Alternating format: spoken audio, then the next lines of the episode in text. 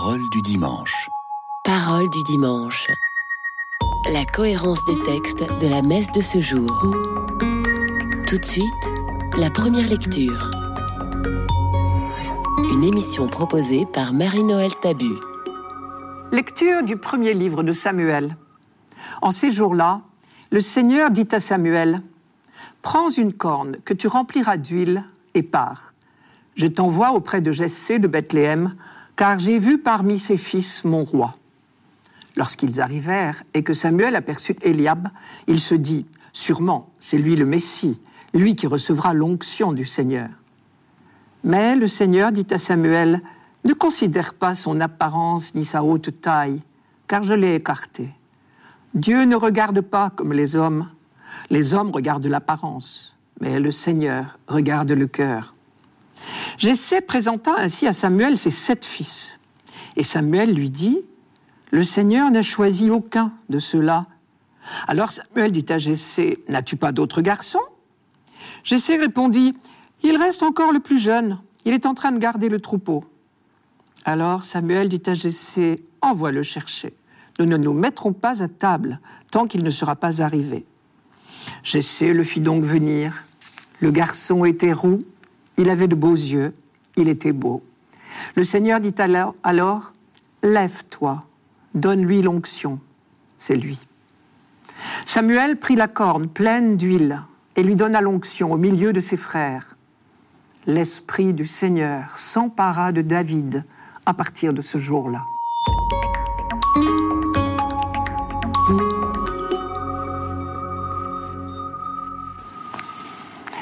Visiblement, le récit biblique se plaît à souligner qu'une fois encore, le choix de Dieu s'est porté sur le plus petit. Ce qui est faible dans le monde, Dieu l'a choisi pour confondre ce qui est fort, dira Saint Paul dans la lettre aux Corinthiens. Car sa puissance donne toute sa mesure dans la faiblesse. C'est encore Saint Paul. Voilà une bonne raison pour changer résolument de regard sur les hommes. Au passage, ce texte nous apprend trois choses sur la conception de la royauté en Israël. Premièrement, le roi est l'élu de Dieu, mais ce choix, comme toute vocation, est pour une mission. On retrouve à son niveau la même articulation que nous connaissons bien. Comme le peuple d'Israël est élu de Dieu pour le service de l'humanité, de la même manière, le roi d'Israël est l'élu de Dieu pour le service du peuple. Cela peut vouloir dire, le cas échéant, une possibilité de désaveu. C'est le cas pour le roi Saül. Si l'élu ne fait plus l'affaire, il sera remplacé. Manière donc de rappeler le roi à l'ordre. Peut-être, manière peut-être aussi pour les descendants de David de justifier ce changement de dynastie. Deuxièmement, le roi reçoit l'onction d'huile. Il est littéralement le Messie ce qui signifie celui qui a été frotté d'huile. Et visiblement, dans la suite, on a attaché beaucoup d'importance à ce rite d'onction, puisque notre texte a l'air d'en faire l'élément majeur du récit. Je vous rappelle le texte. Je t'envoie chez Jessé de Bethléem, dit Dieu à Samuel, car j'ai découvert un roi parmi ses fils. Prends une corne que tu rempliras d'huile et pars. Troisièmement, cette onction confère au roi l'esprit de Dieu, je vous rappelle encore le texte, Samuel donna l'onction à David au milieu de ses frères, et l'Esprit du Seigneur s'empara de David à partir de ce jour-là. Le roi désormais est inspiré par Dieu en toutes circonstances. Il devient une personne sacrée. Et il devient sur terre le lieu tenant de Dieu, au véritable sens du terme, c'est-à-dire tenant lieu. Ce qui veut dire qu'il gouvernera le peuple non selon l'esprit du monde, mais selon les vues de Dieu, qui n'ont rien à voir avec celles des hommes, comme on sait. Je reviens sur le mystère des choix de Dieu.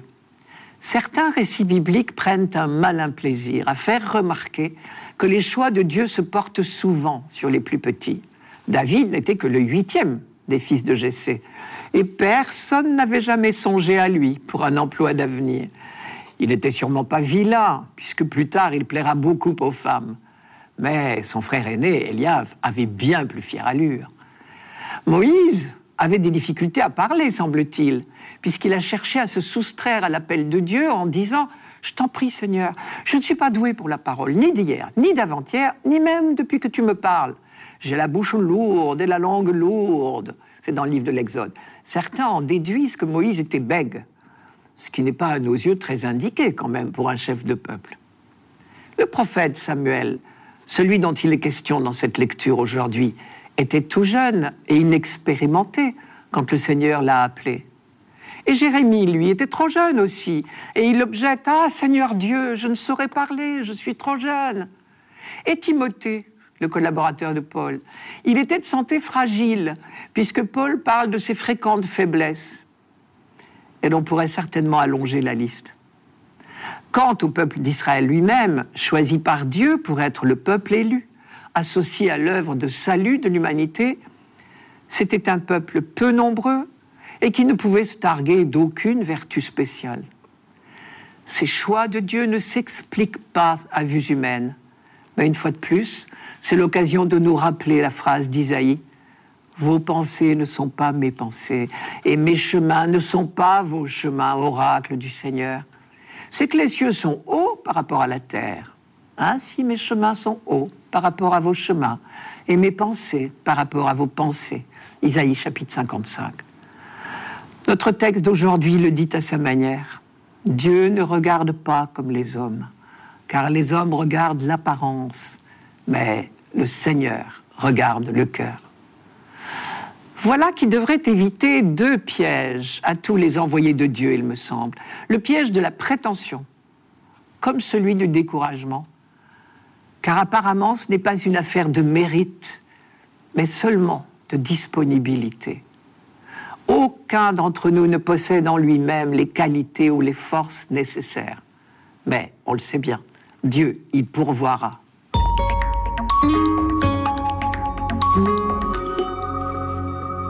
Radio Notre-Dame. Parole du dimanche. Parole du dimanche. La cohérence des textes de la messe de ce jour. Tout de suite, le psaume. Une émission proposée par Marie-Noël Tabu. Psaume 22. Le Seigneur est mon berger, je ne manque de rien. Sur des prés d'herbes fraîches, il me fait reposer. Il me mène vers les eaux tranquilles et me fait revivre. Il me conduit par le juste chemin pour l'honneur de son nom. Si je traverse les ravins de la mort, je ne crains aucun mal, car tu es avec moi. Ton bâton me guide et me rassure. Tu prépares la table pour moi devant mes ennemis. Tu répands le parfum sur ma tête. Ma coupe est débordante. Grâce et bonheur m'accompagnent tous les jours de ma vie. J'habiterai la maison du Seigneur pour la durée de mes jours. Nous venons d'entendre ce psaume en entier. C'est donc l'un des plus courts du psautier. Mais il exprime de manière très privilégiée le mystère de la vie dans l'alliance, de la vie dans l'intimité de Dieu. Ce mystère, c'est celui du choix de Dieu qui a élu ce peuple précis sans autre raison apparente que sa souveraine liberté. Et chaque génération en Israël s'émerveille à son tour de ce choix, de cette alliance proposée. Interroge donc les jours du début, ceux d'avant toi, depuis le jour où Dieu créa l'humanité sur la terre, interroge d'un bout à l'autre du monde. Est-il rien arrivé d'aussi grand? A-t-on rien entendu de pareil? À toi il t'a été donné de voir c'est d'Israël qu'il s'agit, à ce peuple choisi librement par Dieu, il a été donné d'entrer le premier dans l'intimité de Dieu. Non pas pour en jouir égoïstement, mais pour ouvrir la porte aux autres. Et pour dire le bonheur du croyant, notre psaume 22 se réfère à deux expériences, celle d'un lévite, un prêtre, et celle d'un pèlerin. Le peuple d'Israël est comme un lévite, heureux d'être consacré au service de Dieu. Vous connaissez l'institution des lévites. D'après le livre de la Genèse, Lévi était l'un des douze fils de Jacob, les mêmes qui ont donné leur nom aux douze tribus d'Israël. Mais la tribu de Lévi a depuis le début une place à part. Au moment du partage de la terre promise entre les douze, cette tribu n'a pas reçu de territoire, car elle est vouée au service du culte. On dit que c'est Dieu lui-même qui est leur héritage. Les Lévites habitent dispersés dans les villes des autres tribus et ils vivent des dîmes qui leur sont versées. À Jérusalem, ils sont consacrés au service du temple. Notre Lévite ici chante de tout son cœur. Grâce et bonheur m'accompagnent tous les jours de ma vie. J'habiterai la maison du Seigneur pour la durée de mes jours. Deuxième image, Israël se dépeint aussi sous les traits d'un pèlerin venu au temple pour offrir un sacrifice d'action de grâce. Pendant son pèlerinage vers le temple, il est comme une brebis. Son berger, c'est Dieu. On retrouve là un thème habituel dans la Bible. Dans le langage de cour du Proche-Orient, les rois étaient couramment appelés les bergers de leur peuple, et Israël emploie le même vocabulaire. Le roi idéal était souvent décrit comme un bon berger, plein de sollicitude et de fermeté pour protéger son troupeau. Mais ce qui était particulier en Israël, c'est qu'on affirmait très fort que le seul vrai roi d'Israël, c'est Dieu. Les rois de la terre ne sont que ses lieutenants, ses tenants-lieux. Et de la même manière, le vrai bon berger d'Israël, c'est Dieu, un berger attentif aux besoins véritables de son troupeau. Le Seigneur est mon berger, je ne manque de rien. Sur des prés d'herbes fraîches, il me fait reposer. Il me mène vers les eaux tranquilles et me fait revivre. Le prophète Ézéchiel, par exemple, a longuement développé cette image. Et réciproquement, l'image du peuple d'Israël comme le troupeau de Dieu est très souvent développée dans l'Ancien Testament. Oui, il est notre Dieu. Nous sommes le peuple qu'il conduit, le troupeau guidé par sa main. C'est le psaume 94. Et ce psaume est une méditation sur l'Exode et la sortie d'Égypte. C'est là qu'on a fait l'expérience première de la sollicitude de Dieu. Sans lui, on ne s'en serait jamais sorti. C'est lui qui a rassemblé son peuple comme un troupeau et lui a permis de survivre malgré tous les obstacles.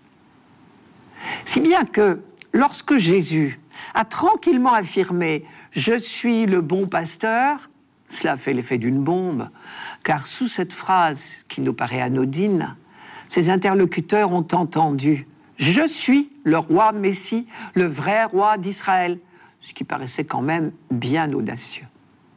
Je reviens au psaume d'aujourd'hui. On sait bien qu'un pèlerinage peut parfois être périlleux. En chemin, le pèlerin rencontre peut-être des ennemis. Tu prépares la table pour moi devant mes ennemis. Il frôlera peut-être même la mort si je traverse les ravins de la mort. Mais quoi qu'il arrive, il ne craint rien puisque Dieu est avec lui. Je ne crains aucun mal, car tu es avec moi. Ton bâton me guide et me rassure. Arrivé au temple, le pèlerin accomplit le sacrifice d'action de grâce pour lequel il était venu. Puis il prend part au repas rituel qui suivait toujours le sacrifice d'action de grâce. Et ce repas prend les allures d'une joyeuse festivité entre amis, bien sûr, avec une coupe débordante dans l'odeur des parfums. À leur tour, les premiers chrétiens ont trouvé dans ce psaume une expression privilégiée de leur expérience croyante, à tel point qu'ils avaient choisi ce psaume 22 pour accompagner les baptêmes. Jésus lui-même est leur vrai berger. Par le baptême, il les tire du ravin de la mort, il les fait revivre, il les mène vers les eaux tranquilles. La table préparée, la coupe débordante symbolise le repas eucharistique. Le parfum sur la tête désigne la confirmation. Et une fois de plus, les chrétiens découvrent avec émerveillement à quel point Jésus n'abolit pas, n'annule pas l'expérience croyante de son peuple, mais au contraire, il l'accomplit il lui donne toute sa dimension.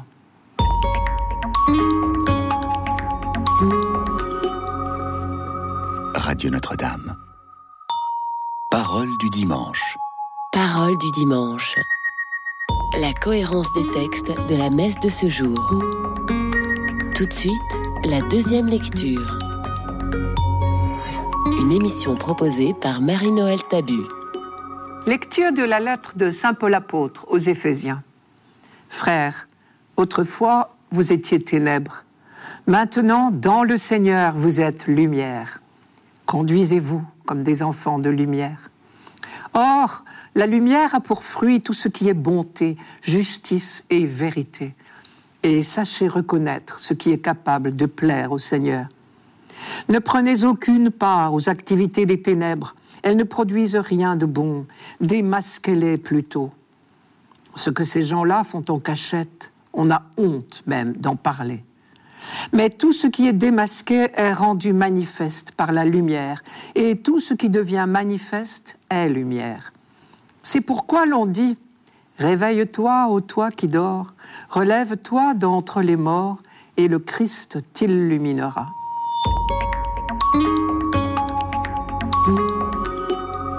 Réveille-toi, ô toi qui dors, relève-toi d'entre les morts, et le Christ t'illuminera. C'était un cantique très habituel pour les cérémonies de baptême dans les premières communautés chrétiennes. La formule d'introduction, c'est pourquoi l'on dit, prouve bien que l'auteur n'invente pas ce chant, il le cite. Et du coup, nous comprenons mieux le début du texte que nous venons d'entendre. Il est fait tout simplement pour expliquer les paroles de ce cantique. Comme si, à la sortie d'une célébration de baptême, quelques personnes étaient venues poser des questions aux théologiens de service. Paul en l'occurrence, ou l'un de ses disciples, puisqu'on n'est pas très sûr que cette lettre aux Éphésiens soit de Paul lui-même. Des questions du genre qu'est-ce que ça voulait dire, les paroles du chant qu'on a chanté tout à l'heure pendant le baptême? Et Paul explique grâce à votre baptême, une vie nouvelle a commencé, une vie radicalement neuve, à tel point qu'à l'époque, et encore aujourd'hui d'ailleurs, le nouveau baptisé s'appelait un néophyte, ce qui veut dire nouvelle plante. Notre auteur explique donc le chant en disant La nouvelle plante que vous êtes devenue est radicalement autre. Quand on fait une greffe, le fruit de l'arbre greffé est radicalement autre que celui du porte-greffe. Et c'est bien dans ce but précis que l'on fait une greffe d'ailleurs. Si je comprends bien, c'est exactement la même chose pour le baptême les fruits du nouvel arbre, entendez le baptisé, sont des activités de lumière. Avant la greffe, le baptême, vous étiez ténèbres. Vos fruits étaient des activités de ténèbres. Mais il arrive que vous soyez tentés de prendre part à nouveau à vos activités antérieures. Alors, il est important de savoir les reconnaître. Pour notre auteur, la, distinction est bien simple. Les fruits du nouvel arbre c'est tout ce qui est bonté, justice, charité. À l'inverse, ce qui n'est pas bonté, justice, charité est un rejeton indésirable de l'arbre ancien. Or, qui peut vous faire produire des fruits de lumière? Jésus-Christ, car il est toute bonté, toute justice, toute charité. Un peu comme une plante doit demeurer au soleil pour fleurir, offrez-vous à sa lumière. Et l'expression de notre chant dit bien à la fois l'œuvre du Christ et la participation de l'homme. Réveille-toi, relève-toi, c'est la liberté de l'homme qui est sollicitée. Le Christ illuminera, lui seul peut le faire. Pour Saint Paul, à la suite de tous les prophètes de l'Ancien Testament, la lumière est un attribut de Dieu. Et donc, dit le Christ t'illuminera, c'est dire deux choses.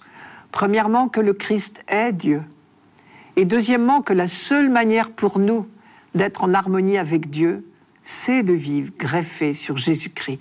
C'est-à-dire très concrètement dans la justice, la bonté, la charité. Comme dit Jésus, il ne s'agit pas de dire Seigneur, Seigneur. Il s'agit de faire la volonté du Père lequel a en souci tous ses enfants. Et là, bien sûr, Saint Paul a certainement en mémoire le fameux texte d'Isaïe au chapitre 58. Je vous le cite. Si tu élimines de chez toi le joug, le doigt accusateur, la parole malfaisante, Saint Paul dirait les activités des ténèbres, si tu cèdes à l'affamer ta propre bouchée, si tu rassasies le gosier de l'humilié, ta lumière se lèvera dans les ténèbres, ton obscurité sera comme un midi. Et encore, les pauvres sans abri, tu les hébergeras. Si tu vois quelqu'un nu, tu le couvriras. Devant celui qui est ta propre chair, tu ne te déroberas pas. Alors ta lumière poindra comme l'aurore. La gloire du Seigneur sera à ton arrière-garde. C'est donc Isaïe 58. Il s'agit bien de la gloire du Seigneur, de la lumière du Seigneur que nous sommes invités à refléter. Comme le dit Paul dans la deuxième lettre aux Corinthiens, je cite, Nous tous, qui le visage dévoilé, reflétons la gloire du Seigneur, nous sommes transfigurés en cette même image avec une gloire toujours plus grande par le Seigneur qui est esprit. C'est dans la deuxième aux Corinthiens. Le mot refléter dit bien que c'est le Christ qui est lumière et qui nous donne de refléter sa lumière. Refléter la lumière du Christ, telle est la vocation sainte des baptisés. Mais c'est bien pourquoi un cierge allumé au cierge pascal nous est remis au baptême et à chaque renouvellement de notre profession de foi baptismale dans la nuit de Pâques. Mais on le sait bien, une lumière ne brille pas pour elle-même, elle est faite pour éclairer ce qui l'entoure. Dans la lettre aux Philippiens, Paul disait déjà que nous sommes appelés à être des sources de lumière pour le monde. Je cite Agissez en tout, sans murmure ni réticence, afin d'être sans reproche et sans compromission, enfants de Dieu sans tache, au milieu d'une génération dévoyée et pervertie, où vous apparaissez comme des sources de lumière dans le monde, vous qui portez la parole de vie. C'est sa manière à lui, Saint Paul, de traduire la phrase de Jésus, Vous êtes la lumière du monde.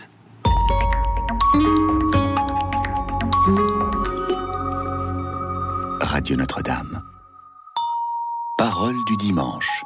Parole du dimanche la cohérence des textes de la messe de ce jour.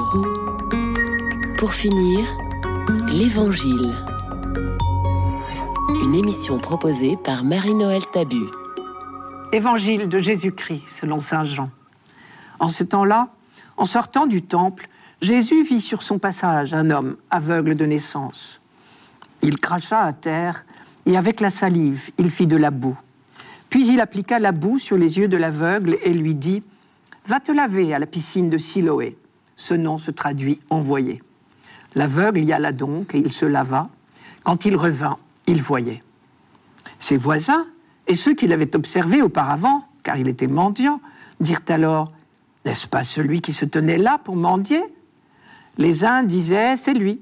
Les autres disaient Pas du tout, c'est quelqu'un qui lui ressemble. Mais lui disait C'est bien moi.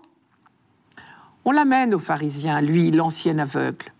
Or, c'était un jour de sabbat que Jésus avait fait de la boue et lui avait ouvert les yeux. À leur tour, les pharisiens lui demandaient comment il pouvait voir. Il leur répondit, Il m'a mis de la boue sur les yeux, je me suis lavé et je vois. Parmi les pharisiens, certains disaient, Cet homme-là n'est pas de Dieu, puisqu'il n'observe pas le repos du sabbat. D'autres disaient, Comment un homme pécheur peut-il accomplir des signes pareils? Ainsi donc, ils étaient divisés. Alors il s'adresse de nouveau à l'aveugle. Et toi, que dis-tu de lui, puisqu'il t'a ouvert les yeux? Il dit, c'est un prophète. Il répliquait, tu es tout entier dans le péché depuis ta naissance, et tu nous fais la leçon. Et ils le jetèrent dehors. Jésus apprit qu'il l'avait jeté dehors. Il le retrouva et lui dit, Crois-tu au Fils de l'homme? Il répondit, Et qui est-il, Seigneur pour que je croie en lui? Jésus lui dit, tu le vois, et c'est lui qui te parle. Il dit, je crois, Seigneur, et il se prosterna devant lui.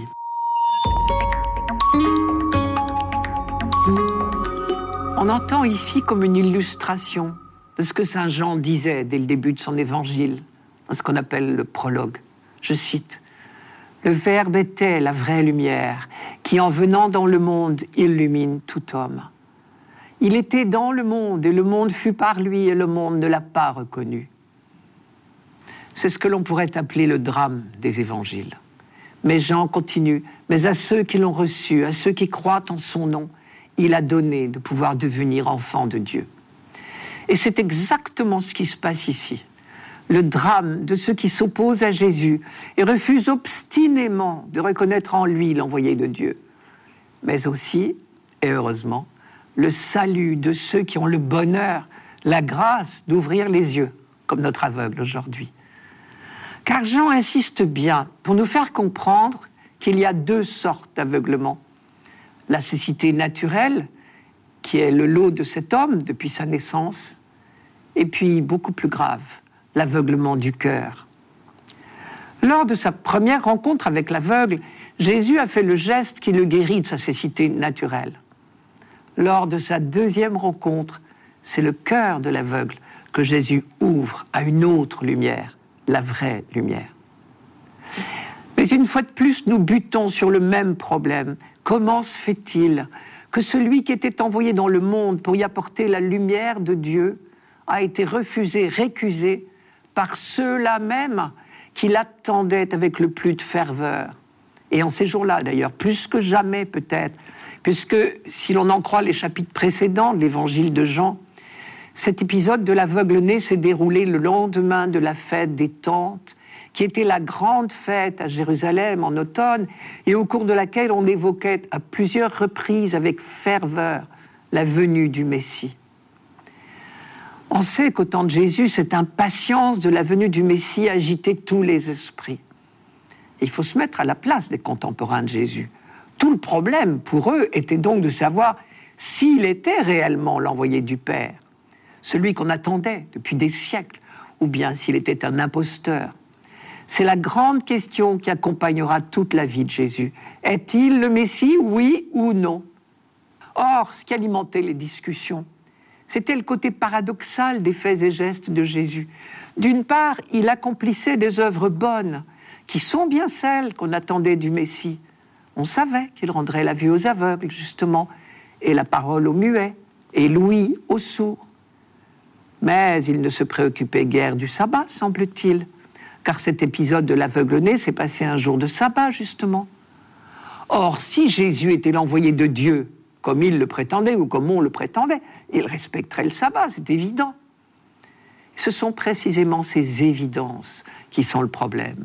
Encore une fois, les Juifs du temps de Jésus attendaient le Messie, l'aveugle tout autant que l'ensemble du peuple et que les autorités religieuses. Mais nombre d'entre eux avaient trop d'idées bien arrêtées sur ce qu'il est bien de faire ou de dire, et ils n'étaient pas prêts à l'inattendu de Dieu. L'aveugle, lui, en savait moins long. Quand les pharisiens lui demandent Comment se fait-il que tu vois? Il leur répond simplement Il m'a mis de la boue sur les yeux, je me suis lavé, et maintenant je vois. Et c'est à ce moment-là que les pharisiens se divisent. Les uns disent Cet homme est un pécheur, puisqu'il n'observe pas le repos du sabbat. À quoi d'autres répliquent Comment un homme pécheur pourrait-il accomplir des signes pareils? L'aveugle, lui, n'est pas empêtré dans des idées toutes faites. C'est toujours la même histoire. Celui qui s'enferme dans ses certitudes ne peut même plus ouvrir les yeux. Tandis que celui qui fait un pas sur le chemin de la foi est prêt à accueillir la grâce qui s'offre. Alors, il peut recevoir de Jésus la véritable lumière. C'était Parole du dimanche, une émission présentée par Marie-Noël Tabu. Rendez-vous dimanche prochain.